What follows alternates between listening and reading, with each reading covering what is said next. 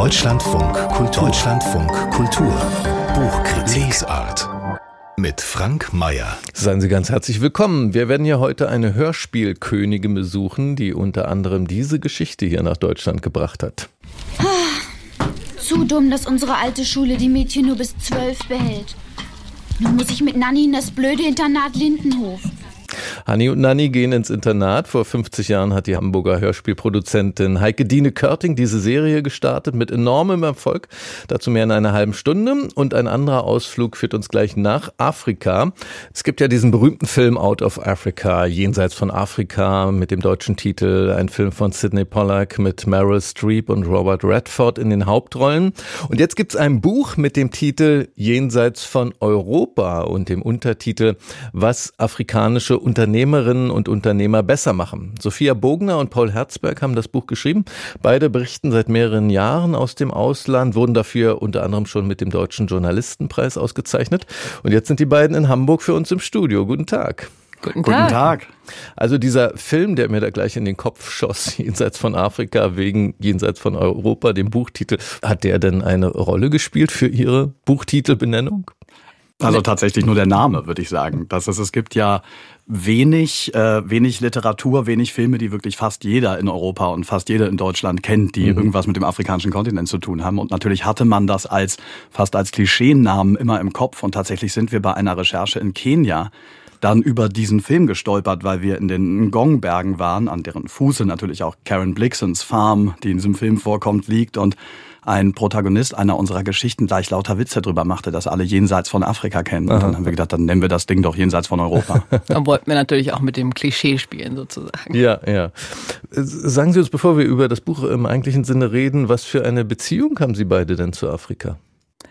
Also bei mir ist es so, dass meine Mutter aus Afrika kommt. Meine Mutter kommt aus Äthiopien. Ähm, mhm. Das heißt, ich hatte so immer äh, familiär natürlich eine Beziehung zu, zu diesem Land und spreche die Sprache und war als Kind häufig dort. Aber darüber hinaus eigentlich, bevor wir angefangen haben, von dort zu berichten, nicht so eine wirkliche Beziehung. Ich glaube, das war auch mit der Grund, warum wir uns gedacht haben, wir sollten uns diesen Kontinent eigentlich mal anschauen. Und ich bin, hm. äh, wie alle Menschen, die nicht wirklich wissen, was sie tun sollen, nach dem Abitur ein paar Jahre um die Welt gereist und war dann auch in Westafrika eine Weile. Und mir ging es genau wie Sophia. Als wir uns kennenlernten, stellten wir fest, dass wir erschreckend wenig Ahnung von unserem Nachbarkontinent haben und dachten, das ist doch ein Grund, dahin zu reisen. Und jetzt schreiben Sie im Vorwort zu Ihrem Buch, wir haben kein Buch über Afrika geschrieben, sondern eines über Menschen von dort. Und dann berufen Sie sich auf einen US-amerikanischen Journalisten und Schriftsteller, Hunter S. Thompson, als eine Art Kronzeugen für Ihre Art zu erzählen. Warum das? Was haben Sie denn von Hunter S. Thompson gelernt? Äh, naja, na gut, äh, wir haben, wir haben ihn beide sehr gerne gelesen und es ging uns so ein bisschen darum, natürlich, wenn man ein Sachbuch über afrikanische Unternehmerinnen und Unternehmer schreibt, dann würde man vielleicht erstmal denken, dass da wahnsinnig viel Essayistisches dabei ist und viele Analysen. Und wir haben uns äh, für den anderen Weg entschieden und im Grunde genommen Geschichten erzählt über Individuen, Geschichten, die uns begeistert haben, die wir interessant fanden. Und ähm, das war so ein bisschen die Inspiration zu sagen, wir, wir gucken auf einzelne Personen und auf einzelne spannende Geschichten und versuchen darüber ähm, vielleicht etwas zu erzählen über die Wirtschaft dieses Kontinents und über die Länder auf diesem Kontinent. Und machen es persönlich auch, machen es mhm. irgendwie, wollen Leute mitnehmen. Ich glaube, das ist was, was, wenn man überhaupt was, also was heißt lernen von jemandem, aber das ist was, was ich an Thompson immer fantastisch fand, dieses Leute mitnehmen in Abenteuergeschichten eigentlich. Was Sie von ihm nicht mitgenommen haben, glaube ich, also soweit ich ihn kenne, ist diese fundamentale Respektlosigkeit, mit der er immer geschrieben hat. Das, das äh, habe ich jetzt so in Ihren Geschichten nicht wiedergefunden. Ich, aber ich nehme das als Kompliment. Lassen Sie uns mal die erste Unternehmerin kennenlernen, die Sie vorstellen. Das ist die Wine Lukula aus Simbabwe. Was für eine Unternehmerin ist das denn?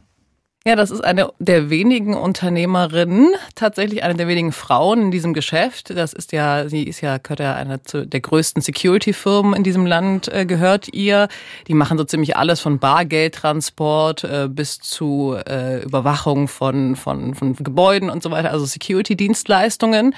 Und äh, ja, wir, wir sind auf sie gestoßen, weil sie eben einige der, eine der wenigen Frauen in diesem äh, Geschäft ist und weil sie in Simbabwe nur die Queen of Security genannt wird und äh, über ihr Geschäft hinaus zu so einer mhm. richtigen Prominenz geworden ist. Auch weil ihr, ihr Geschäft schon so lange existiert. Und Simbabwe ist ja ein Land mit großen und immer wiederkehrenden strukturellen Problemen, das mit Hyperinflation kämpft, in dem Korruption ein großes Problem ist. Ähm, und in diesem ja, instabilen Land hat sie es geschafft, jahrzehntelang eine extrem stabile Firma zu betreiben, die für ach, ich glaube inzwischen 4000 Arbeitnehmer hm. so ein Sicherheitshafen geworden ist. 4000, das ist ein Riesenunternehmen. Ähm, und es ist eben nicht nur erstaunlich, dass äh, diese Frau, die Wayne Lukulu, sich da durchgesetzt hat in diesem Männerbusiness Sicherheit. Sie schreiben auch, dass sie äh, vor allem auch sehr viele Frauen anstellt als Sicherheitskräfte. Warum macht sie das?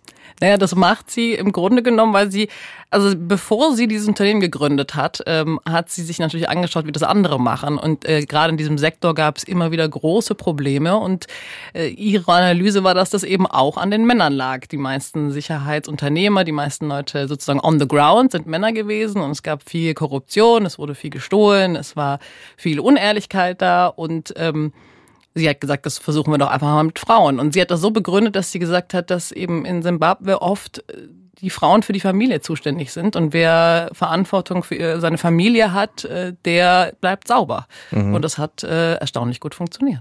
Warum haben Sie sich überhaupt entschieden, für das Buch jetzt von Unternehmerinnen und Unternehmern in Afrika zu erzählen? Sie haben ja da bestimmt auch viele andere Menschen kennengelernt, die eben keine Firmen leiten. Prinzipiell hätte man sicher auch exemplarisch über diesen Kontinent berichten können, indem man sagt, Künstler und Künstlerinnen aus Afrika oder Sportler und Sportlerinnen aus Afrika. Das stimmt. Aber Unternehmer bewegen tatsächlich extrem viel. Gerade in Ländern, in denen sich Politik schwer tut oder Politik sehr langsam ist, tragen Unternehmer und Unternehmerinnen eine besondere Verantwortung, weil sie Infrastruktur mit aufbauen, weil sie Sicherheiten schaffen für ihre Arbeitnehmer, weil sie Fortschritt bringen. Ähm, das hört sich immer so ein bisschen nach dem klassischen, der Markt regelt das Traum an. Mhm. Ähm, aber tatsächlich sind wir darüber auch eher gestolpert, haben dann angefangen für die Brand 1, das Wirtschaftsmagazin, über Unternehmer zu berichten und haben festgestellt, an kaum etwas lässt sich der im Westen viel unterschätzte Fortschritt Afrikas, all das, was dort nach vorne geht, so gut illustrieren wie an den Unternehmern und Unternehmerinnen des Kontinents. Sie sprechen ja sogar von einem African Dream. Was ist jetzt der African Dream? Ein, eine Verwandte vom American Dream? Na, natürlich haben wir das im Kopf gehabt, den American Dream, den, den jeder kennt, The Pursuit of Happiness äh, und so. Und das war natürlich in unserem Hinterkopf. Und äh, dann haben wir es den African Dream genannt. Ich glaube, es ging eher darum, dass wir ganz viel auf diesem Kontinent das Gefühl hatten, dass viele junge Leute bei all den Problemen, die es eben auch noch gibt in vielen Ländern, so eine Aufbruchsstimmung spüren. Mhm. Und ähm, dann hatten wir natürlich äh, im Kopf natürlich auch die, die Unabhängigkeitsbewegungen in vielen Ländern. Das war ja lange der afrikanische Traum, eben unabhängig zu werden von den Europäern. In den 60ern und 70ern natürlich die große Unabhängigkeitswelle und ich glaube, inzwischen sind wir an einem Punkt, wo die afrikanische Unabhängigkeit mehr mit ökonomischer Unabhängigkeit zu tun hat. Denn äh, politisch sind sie ja unabhängig inzwischen und jetzt geht es eben darum zu sagen, wie kann man den Platz in der Welt finden. Und das hat nun mal viel mit ökonomischer Unabhängigkeit zu tun. Und es gibt einen beeindruckenden Zukunftsglauben in vielen afrikanischen Ländern und vor allem gerade bei den jüngeren Generationen, der gar nicht vergleichbar ist mit dieser ja manchmal etwas depressiven europäischen Stimmung, wo man das Gefühl hat, vielleicht kippt's jetzt sondern es gibt eine echte Gewissheit, dass es besser wird und mehr wird und das hat was Traumhaftes. Mhm. Lassen Sie uns mal noch ein zweites Beispiel anschauen, weil Sie eben von so vielen Beispielen erzählen in Ihrem Buch. Die Geschichte von Jean-Marc Ay und Livin Baudin. Die beiden haben eine große Solaranlage in Elfenbeinküste aufgebaut. Wie sind die beiden, wenn Sie uns das mal ganz knapp skizzieren können, wie sind die beiden denn zu Energieunternehmern geworden? Da muss ich jetzt natürlich äh, knapp skizzieren, was über so ein paar Jahrzehnte passiert. Also die beiden kommen aus der Elfenbeinküste, sind da in den 80ern groß geworden, was die letzte stabile Zeit der Elfenbeinküste war, das Ende des Ivorischen Wunders, wie man das genannt hat. Ähm, und sind über Umwege dazu gekommen, haben dann auf Unis im Ausland von Solarenergie erfahren, sind zurück in ihre Heimat gekommen, haben dort angefangen, diesen Plan zu skizzieren. Alles hat sehr lange gebraucht. Ich glaube, von der ersten Idee eines Solarkraftwerks bis zu jetzt seinem Bau sind sieben oder acht Jahre vergangen und sind unerbittlich drangeblieben mit ausländischen Partnern, erst aus Kanada, dann aus Deutschland und haben es tatsächlich geschafft jetzt. Und das ist ja ein Solarkraftwerk aufzubauen. Das ist ja eine eher nachhaltige Form von Unternehmertum.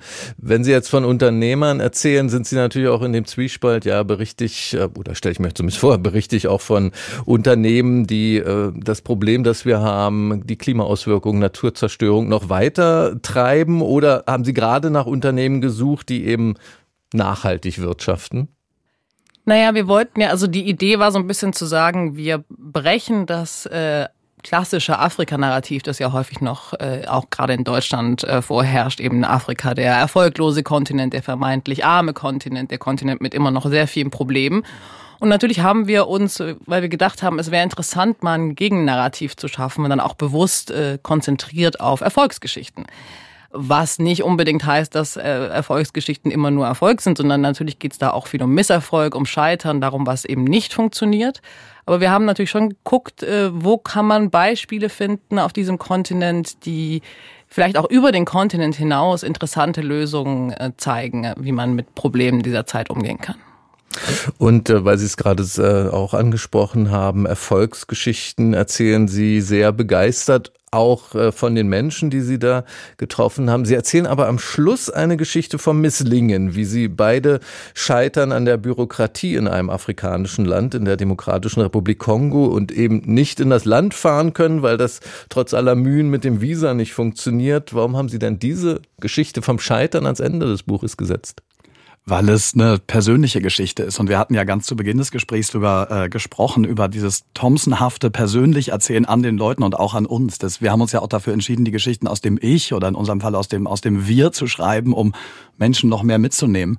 Und dachten, diese Geschichte am Ende ist ja eine Geschichte über das Scheitern einer Recherche, aber gleichzeitig eine Geschichte darüber, wie man so ein Buch schreibt und wie man reist und was da dazugehört. Und auch eine Geschichte, an der man ganz viel lernt über ja, den Kongo, mhm. über uns.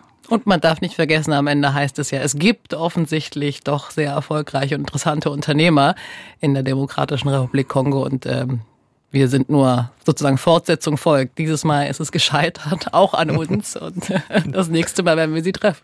Bin ich mal gespannt auf die Fortsetzung von Jenseits von Europa, was afrikanische Unternehmerinnen und Unternehmer besser machen, von Sophia Bogner und Paul Herzberg. Im Econ Verlag ist das Buch erschienen mit gut 300 Seiten. Haben Sie beide vielen Dank für das Gespräch. Danke. Vielen Dank. Adventskalender. Ich bin Wiebke Poromka und ich bin Redakteurin im Büchermarkt. Ich verschenke in diesem Jahr Das Vorkommnis von Julia Schoch. Einen schmalen Roman, der ganz leise und unaufgeregt daherzukommen scheint, sodass man erst nach einer Weile bemerkt, wie nachhaltig er einen bewegt oder auch durchzurütteln versteht. Das Vorkommnis, von dem Julia Schoch erzählt, ereignet sich gleich zu Beginn dieses unverkennbar autofiktionalen Romans. Nach einer Lesung wird der Erzählerin, einer Schriftstellerin, von einer in der Signierschlange anstehenden Frau eröffnet, wir haben denselben Vater. In ihrer Erinnerung, so heißt es, sei der Schriftstellerin bei diesem Satz der Füller ausgebrochen, die Feder sei entgleist und hätte eine lange Linie auf dem Papier hinterlassen. In Wirklichkeit, wie die Erzählerin gleich darauf anfügt, sei sie unmittelbar aufgesprungen und der fremden Frau schluchzend um den Hals gefallen.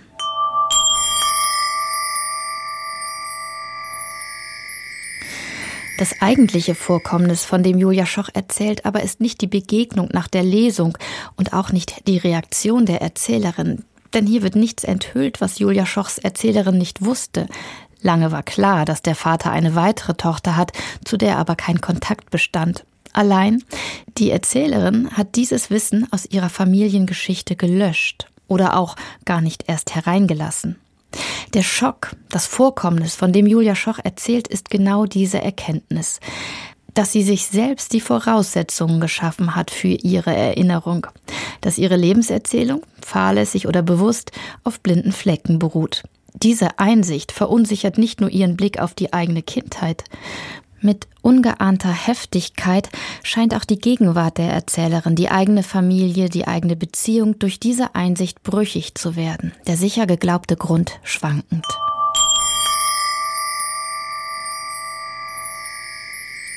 Das Vorkommnis von Julia Schoch zu verschenken ist ein Lackmustest. Einige werden den Roman als ostdeutsch grundierte Biografie, als Biografie einer Frau lesen, wie es im Untertitel heißt.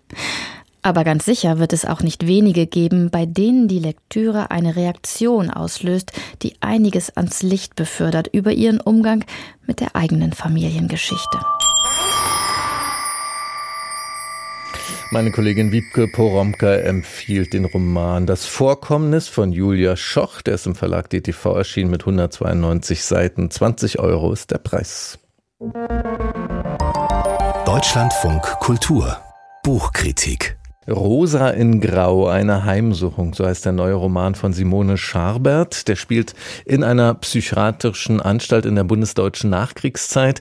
Eine junge Mutter wird in den 1950er Jahren in so eine Anstalt eingeliefert. Sie steht im Zentrum dieses Romans, in dem es auch um die Kunst von Psychiatriepatienten geht. Die Kritikerin Lara Sielmann hat das Buch für uns gelesen. Seien Sie willkommen. Hallo. Ja, hallo, vielen Dank. Wenn wir mal anfangen bei der Vorgeschichte praktisch, warum wird denn diese junge Frau überhaupt in die Psychiatrie gebracht? Also so richtig klar wird das eigentlich nicht. Es gibt so eine Form Rückblende, in der sie das auch so ein bisschen versucht zu rekonstruieren. Sie hat wohl so eine Art Anfall zu Hause gehabt. Ähm, ihre beiden Kinder waren wohl auch da. Aber auch da ist gar nicht klar, gibt es diese beiden Kinder eigentlich oder nicht. Aber genau, äh, deshalb, klar sie ist in dieser Psychiatrie und offiziell lautet ihre Diagnose Schizophrenie. Das ist allerdings auch so eine Art Allerweltsdiagnose damals gewesen. Ähm, sie wird allerdings auch gegen sie behandelt mit starken Medikamenten und dann später auch einer Elektroschocktherapie. Und wie wird das erzählt? Wie erzählt Simone Schabert von der Psychiatrie, auch von der Wahrnehmung ihrer Figuren? Also dieser Erzählton und auch die Figur haben mich wirklich sehr beeindruckt. Ähm, das ist eine ganz zart erzählte Geschichte einer jungen Frau, der vor allem auch ganz Furchtbares angetan wird von sogenannten gesunden Menschen, die eben in dieser Psychiatrie arbeiten. Dass sie psychisch krank ist, würde ich sagen, wird nicht in Frage gestellt, aber das rechtfertigt eben noch lange nicht den Umgang mit ihr und ihren Mitpatientinnen.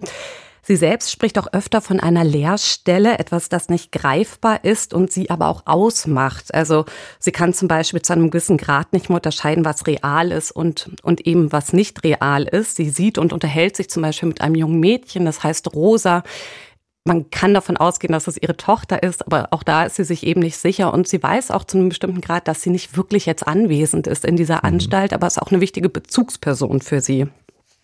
Und wenn Sie sagen, was ähm, dieser Frau angetan wird und ihren Mitpatienten. Das heißt, man bekommt ein eher erschreckendes Bild von den Zuständen in psychiatrischen Anstalten in der Nachkriegszeit? Ja, absolut. Also das ist äh, sehr desaströs, anders kann ich es jetzt nicht sagen. Die Patientinnen werden ja regelrecht weggesperrt und auch einfach nicht mehr ernst genommen. Die werden völlig entmenschlicht eigentlich. Es findet zum Beispiel auch gar keine Aufklärung statt, was die Behandlung betrifft. Also ja, so wird diese Protagonistin eben eines Tages zur Elektrotherapie, Elektroschocktherapie gebracht, ähm, die sie ab diesem Moment regelmäßig erhält, ohne dass sie da jetzt wirklich aufgeklärt wird. Und es ist auch so, dass manchmal Patienten verschwinden und einfach nicht wiederkommen. Dann wird auch nicht mehr über die gesprochen. Und das wiederum passt auch ganz gut in diese Geschichte dieser Häuser beziehungsweise Psychiatrien dieser Zeit, weil die Nazis wiederum oft in diesen Gebäuden Menschen eingesperrt haben, die sie als nicht wertvoll für die Gesellschaft äh, gesehen haben und haben teilweise Medikamentenversuche an ihnen gemacht, haben sie regelrecht verhungern lassen. Und dieser Geist ist sehr spürbar in diesen Psychiatrien der 50er, 60er, 70er Jahre. Jetzt schreibt der Verlag auch zu dem Roman, dass der enge Bezüge zur Sammlung Prinzhorn hätte. Das ist ja diese bekannte Sammlung mit Kunst von Psychiatriepatienten. Was für eine Rolle spielt die Sammlung für den Roman? Ja, das ist für mich auch wieder eine Stärke auch dieses Buches. Simone Schabert erzählt eben von Kunst, die die Patienten machen aus den wenigen Materialien, die sie haben. Und dazu gehören zum Beispiel Haare oder sie reißen so äh, Leintücher auseinander, also ihre Bettlaken und arbeiten die zu Kunstwerken um. Und diese Kunst ähm, bringt auch so etwas wie Schönheit an diesen Ort, der wirklich unglaublich trostlos ist. Und durch die Figur erleben wir auch, ja, wie, wie sie sich darin eigentlich auch wiederfindet. Also so eine ganz wichtige Funktion von Kunst eigentlich auch. Ähm, genau, und für mich hat diese Kunst aber auch fürs Heute noch eine andere Funktion, ähm, weil das ja eigentlich Menschen sind, die namenlos bleiben. Und das ist auch so, dass nach wie vor viele Patientinnen es gar nicht klar, wer da drin saß. Aber diese Kunst zeugt halt davon, dass da Menschen waren, die da gelebt haben und die ja auch geschaffen haben, also künstlerisch tätig waren. Und ähm, es gibt so ein ganz kleines, kurzes Nachwort und darauf geht Simone Schabert auch nochmal ein. Das fand ich auch sehr, sehr toll, mhm. dass sie das mhm. gemacht hat. Jetzt haben Sie einerseits gesagt, es, äh, gerade auch durch diesen Bezug zur Kunst kommt eine Form von Schönheit in den Roman. Sie haben gesagt, es wird zart erzählt, andererseits aber auch diese, diese Härte dieses Alltags. Was ist dann wenn man es zusammennimmt, was ist das für eine Leseerfahrung, dieses Buch? Ja, genau. Also das haben Sie in dem Sinne schon ganz gut zusammengefasst. Also es ist natürlich total hart, was diese menschlichen Umstände betrifft. Und gleichzeitig eben ist es so ganz zart erzählt. Also diese Frau, deren Namen wir auch nicht erfahren, sie sieht sich selber auch als namenlos an. Sie erinnert sich nicht oder möchte sich vielleicht auch nicht erinnern, ist sehr greifbar, tiefgründig und klug. Also man hat an keiner Stelle das Gefühl, man kommt nicht mehr mit oder die lebt es völlig in ihrer isolierten Realität und Wahrnehmung. Und diese Verschränkung dieser beiden Welten geht für mich total gut auf und ist auch eine weitere Stärke dieses Textes, da er seine Figur in ihrer psychischen Verfassung vor allem auch ernst nimmt und ihr eben auch eine Stimme gibt. Und mhm. diese Figur wiederum steht für mich auch exemplarisch für ganz viele weitere Patientinnen, was ich eben schon gesagt habe, die ja eigentlich gar keine Stimme haben und auch gar keine haben sollten, weil sie eben in der Vergessenheit bleiben sollten. Und somit ist eigentlich auch dieses Buch für mich so ein Zeugnis auch dieser, dieser Welt und dieser Menschen und erinnert an sie. Der Roman Rosa in Grau, eine Heimsuchung von Simone Schabert, in der Edition Azur erschienen mit 184 Seiten. 22 Euro ist der Preis. Vielen Dank an Lara Sielmann. Die schönsten Geschichten schreibt nicht das Leben, sondern Marie-Louise Scherer. Das hat mir jemand über diese Autorin und Journalistin gesagt. Marie-Louise Scherer ist am Wochenende im Alter von 84 Jahren in einem kleinen Dorf in Niedersachsen gestorben. Sie hat 24 Jahre lang für das Magazin Der Spiegel geschrieben, etwa zwei Texte im Jahr. Ihre Reportagen, die waren literarische Perlen. Sie hat sehr akribisch dafür recherchiert und davon erzählt sie hier. Die Recherche finde ich manchmal sogar fast ebenbürtig schwer, weil ich das sehr kleinteilig mache. Also, und wenn, wenn man zum Beispiel erschöpft, ermattet ist, sie müssen ja immer ihre Neugierde, dem müssen sie ja Nahrung geben, die haben sie aber nicht immer. Dann sage ich mir jetzt gerade, also ich, äh, auch etwas, ach, da wird wohl nichts zu holen sein, wenn du jetzt dorthin gehst, und dann gehe ich gerade hin. Also in dem Moment, ich äh, mir etwas ausreden will, dann mache ich es gerade. Ich gehe die Sache Plan, Quadrat, Zentimeter weise ab. Marie-Louise Scherer. Der letzte Text, den sie im Spiegel veröffentlicht hat, der heißt Die Hundegrenze. Darin schildert sie sehr präzise das Geschäft mit Hunden und mit Menschen am Grenzstreifen. Marie-Louise Scherer ist im Alter von 84 Jahren gestorben am Wochenende. Und jetzt gehen wir hier eine Hörspielkönigin besuchen, die Hamburger Hörspielproduzentin Heike Dine Körting. Mit einer Reihe ist sie besonders erfolgreich mit Hanni und Nanni. Diese Hörspiele sind vor 50 Jahren zum ersten Mal auf Deutsch herausgekommen. Heike Dine Körting hat auch andere preisgekrönte Hörspielreihen herausgebracht, die drei Fragezeichen zum Beispiel oder fünf Freunde. Axel Schröder hat die Hanni und Nanni Macherin in ihrem Studio besucht und erstmal in die Serie reingehört. Zu dumm, dass unsere alte Schule die Mädchen nur bis zwölf behält. Nun muss ich mit Nanni in das blöde Internat Lindenhof. Mit diesen Sätzen von Hanni, der Zwillingsschwester von Nanni, startete 1972 eine deutsche Hörspiellegende mit Hanni und Nanni sind immer dagegen. Zwei Teenager, die im Internat Lindenhof dann doch eine tolle Zeit erleben, und zwar bis heute. Bis heute, mit Ende 70, sitzt dabei Heike Dine Körting in ihrem Hamburger Studio. Rote Strickjacke, hellgraues, halblanges Haar, wache Augen. Schon als Mädchen war sie begeistert von Enid Blytons Honey und Nanny. So ein bisschen Internatsgeschichte ist doch klasse. So hätte ich mir auch mal selber gewünscht oder habe mir das so vorgestellt, wie schick das ist im Internat. Ich glaube, es ist gar nicht so toll, aber dann habe ich eben Honey und Nanny umgearbeitet, die Manuskripte so umgeschrieben, dass wir sie eben fürs Hören aufnehmen können. Und schon damals stand ihr dabei ihr späterer Ehemann, der Gründer des Labels Europa, Andreas Beuermann, zur Seite. Schon als Kind im Lübecker Elternhaus hat Heike Dine Körting mit ihren beiden Brüdern kleine Hörstücke aufgenommen, studierte dann aber Jura in Hamburg und Genf. Noch heute hat sie ihre Zulassung als Anwältin, Spezialgebiet Urheberrecht. Noch mehr Leidenschaft steckt sie aber in Produktionen, die allesamt und seit Jahrzehnten das Publikum begeistern in die Hörfassungen von TKKG, den fünf Freunden oder die drei Fragezeichen. Und auch Heike Dine Körting ist immer noch begeistert von ihrer Arbeit, davon, zusammen mit ihren Kolleginnen ein Erlebnis für die Ohren und die Fantasie des Publikums zu schaffen. Ich mache ja am liebsten, wenn die suchen Gespenster oder sind irgendwo, irgendwo auf dem Dachboden, dann können wir, Andrea und ich oder Hella, wer auch immer die Geräusche macht, können wir dann selbst knarren und la Spannung machen und sonst wie. Das, das macht mir Spaß. Quietsch hören und ein bisschen schaurig. Ja, herrlich. Heike Dine Körting zeigt den schallisolierten Raum, in dem die Sprecherinnen und Sprecher vor bis zu fünf Mikrofonen ihre Texte einsprechen und das riesige Mischpult mit unzähligen Schiebe- und Drehreglern.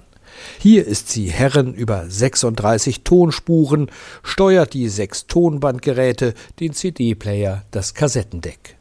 Da lege ich dann die Schritte auf. Und da kommt dann der Wald und da kommt der, der Rabe und da kommt der Schrei von Herrn sonst was.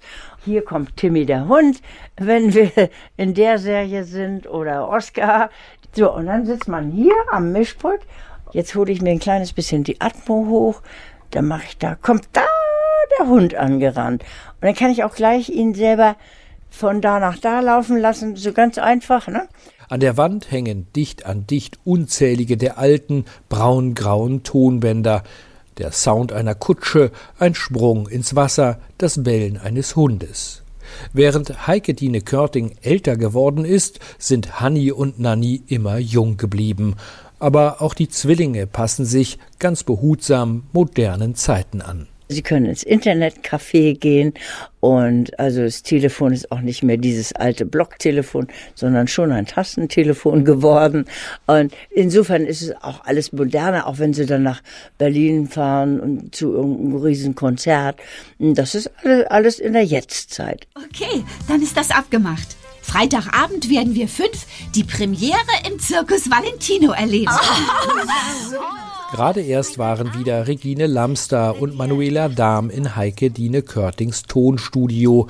Die beiden Sprecherinnen von Hanni und Nanni sind schon seit Anfang der 1970er Jahre mit dabei. Und dass das immer noch ganz hervorragend funktioniert, könnte auch etwas mit den ewig jungen Zwillingen zu tun haben, vermutet Heike Dine Körting. Durch das, was sie machen und wie sie sprechen und miteinander sprechen, sind sie jung geblieben, ganz jung geblieben. Und da wird man gleichzeitig auch ein bisschen jung mit. Ne? Ich könnte ja mindestens 17 Jahre in Pension oder in Rente gehen, habe ich allerdings nicht. Weder Rente noch Pension. Also ich muss schon noch ein bisschen und mag auch noch ein bisschen. Ansporn ist ihr dabei nicht nur die Freude am Hörspiel, sondern auch die begeisterten Rückmeldungen von Hanni und Nanni oder drei Fragezeichen Fans und über 230 goldene Schallplatten, die sich in fünf Jahrzehnten angesammelt haben. Unglaublich, oder 230, mehr als 230 goldene Schallplatten, das ist ja wirklich eine echte Hörspielkönigin mit so viel Gold. Handwerk hat goldenen Boden. Diese Redewendung kann einem in den Sinn kommen, wenn man mal wieder ächzend eine hohe Handwerkerrechnung bezahlen muss. Handwerker sind ja sehr, sehr gesucht zurzeit. Was das Handwerk alles eingebracht hat, eben in unsere Redensarten, darum geht's im neuen Buch des Redensartenpapstes Rolf Bernhard Essig und der ist jetzt am Telefon. Guten Tag, Herr Essig. Schönen guten Tag, Herr Mayer. Sie haben 300 beliebte Handwerksredensarten versammelt in Ihrem Buch. Das heißt, pünktlich wie die Maurer Handwerksredensarten und ihre wunderbaren Geschichten. Welches ist denn Ihre liebste Handwerksredensart? Ach, da gibt's viele, aber wichtig war mir auf jeden Fall, dass der Seile vorkommt. Meine Schwester hat auf der Reeperbahn gearbeitet und da liegt mir das nahe und die Seile sind zum Beispiel für den roten Faden, der sich hindurchzieht, verantwortlich. Und wie, wie, äh, was für ein roter Faden ist das dann? Wir, wir kennen den ja heute eher im metaphorischen Sinne, ne? was sich durch einen Text zieht zum Beispiel. Genau, und so hat sich äh, die britische Marine ausgedacht, wir brauchen eine Diebstahlsicherung für unsere Seile. Die wurden oft gestohlen in der Segelschiffzeit. Und man hat dann in den Reeperbahnen, wo die Seile hergestellt waren, eine Seele, einen Zentralfaden farbiger Art meist rot hineinweben lassen. Und auf die Art und Weise war dieses Tau, dieses Seil definiert als der Krone zugehörig. Der Faden zog sich von Anfang bis Ende durch, konnte nicht entfernt werden, ohne das Seil zu zerstören. Insofern war das Bruns einfach und super sicher. Goethe hat das 1809 in den Wahlverwandtschaften dann ins Deutsche gebracht. Ah, das haben wir Goethe zu verdanken, den roten Faden. Ja. Okay. Ja, der hat das auf den Text übertragen. Also das kam jetzt aus Großbritannien zu uns. Gibt es denn überhaupt viele importierte Handwerksredensarten oder stammt der größte Teil bei Ihnen doch aus der deutschen Tradition? Der größte Teil ist schon deutsch. Es gibt die Deadline, die mit dem Druckerhandwerk zu tun hat letztlich, aber das meiste haben wir schon selber. Also das fängt ja an vom Meister, der nicht vom Himmel gefallen ist, auf der Wald sein, Lehrgeld zahlen, äh, auch insgesamt so 50 Handwerkssparten sind da drin. Da sind die Konditoren und die Schmiede, jeder ist seines Glückes Schmied, aber auch die Elektriker natürlich mit dem Blackout oder wissen, was mhm. Phase ist und so weiter. Bei den Konditoren würde ich gern mal einhaken. Wir sind ja jetzt in der Backhochsaison in der Weihnachtszeit. Es gibt ja die Redewendung, das habe ich mich schon immer gef gefragt, jemand strahlt wie ein Honigkuchenpferd, was ja nicht wirklich ein Kompliment ist. Wo kommt das denn her? Ja, mein Vater sagte das auch sehr gern. Ich konnte mir das kaum vorstellen, aber ich wohne ja lange schon in Bamberg, nahe an Nürnberg und beim Christkindlesmarkt, da sieht man sie. Honigkuchen ist ein anderes Wort für Lebkuchen und äh, diese Lebkuchenpferde die sahen aus, als wären das eben so Schaukelpferde, die man dort kaufen konnte für die Kinder. Die hatten aus Zuckerguss ein Dauergrinsen, ein Dauerlächeln im Pferdegesicht. Und wer eben etwas dümmlich dastand und nichts tat oder keine Ahnung hatte, dem sagte man dann, du siehst aus wie ein Honigkuchenpferd, du grinst wie ein Honigkuchenpferd. Ah ja, dann werde ich das mit noch sehr viel mehr Vorsicht verwenden, diese Redewendung strahlen wie ein Honigkuchenpferd. Sie haben es schon kurz erwähnt, äh, Sie haben auch ein eigenes Kapitel mit Redensarten, die uns hier in dieser Büchersendung Lesart nochmal besonders interessieren. Das Kapitel Wer schreibt, der bleibt rund ums Papier, Buchbinde und Druckhandwerk. Da geht es unter anderem um die Redewendung Lügen wie gedruckt. Wie ist die denn entstanden?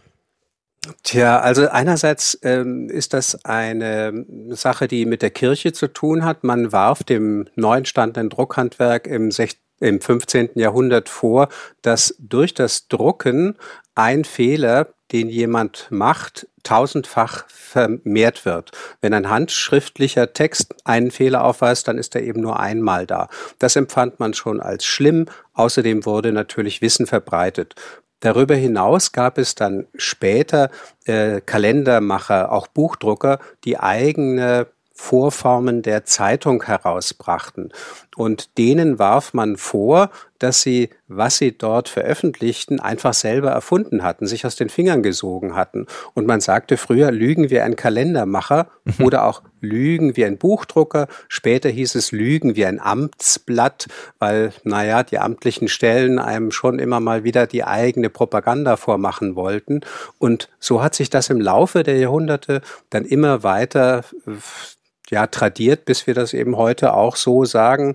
Und die Enten haben letztlich auch noch mit äh, dazu tun, die Enten, die wir ja auch kennen, also erfundene die Zeitungsenten, Ja. Mhm, mhm. Genau, die Zeitungsenten. Ja, und heute redet man von der Lügenpresse, das steht ja auch in dieser Tradition. Ähm, ja. Kommen denn bei den Handwerksredensarten, Sie haben vorhin schon ein paar erwähnt, wo ich so dachte, Deadline zum Beispiel, ähm, oder wissen, was Phase ist aus dem Elektrikerhandwerk, da kommen immer noch neue dazu, oder? Ich dachte vorher, das ist vielleicht ein aussterbendes Phänomen, aber ist es gar nicht?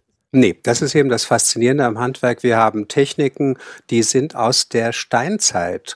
Die sind wirklich immer noch ganz genauso und wir haben Techniken, die sind extrem neu. Also in meiner äh, Sendung für Deutschlandfunk äh, Essex Essenzen, da fragte mich jemand mal nach 19 Zoll Gespräche führen. Ich hatte das noch nie gehört. Inzwischen weiß ich, das äh, verwenden gar nicht wenige in dem Handwerksbereich. Es sind Fachgespräche vor allem. 19 Zoll ist das Standardeinbaumaß Maß von Elektroschränken, Aha. aber eben auch im Bereich der Tontechnik und ähnlichem. Also das ist ganz faszinierend, was äh, da so alles passiert, wissen, was Phase ist, Klar, der Stromleiter, den sollte man erkennen, sonst kriegt man eine gewischt. Das kennen wir auch. Und dann gibt's leichten Blackout oder es kommt zu einer Kurzschlusshandlung. Also diese äh, Spannung innerhalb der Redensarten auch, von welchen die aus dem alten Rom noch sind, also die letzte Pfeile an sein Werk legen, das kennt man ja auch von den Autoren her. Und mhm. das haben Ovid und Vergil auch schon so gesehen. Sie verstanden sich selbst als Handwerker.